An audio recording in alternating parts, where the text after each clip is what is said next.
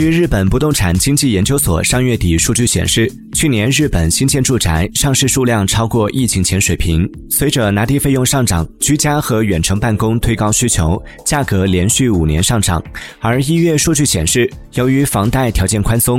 加上富人看好房产投资，去年东京圈新建住宅均价创出历史新高，约人民币三百四十八万，高过泡沫期约三百四十万。二手房价格全年也上涨了百分之十二。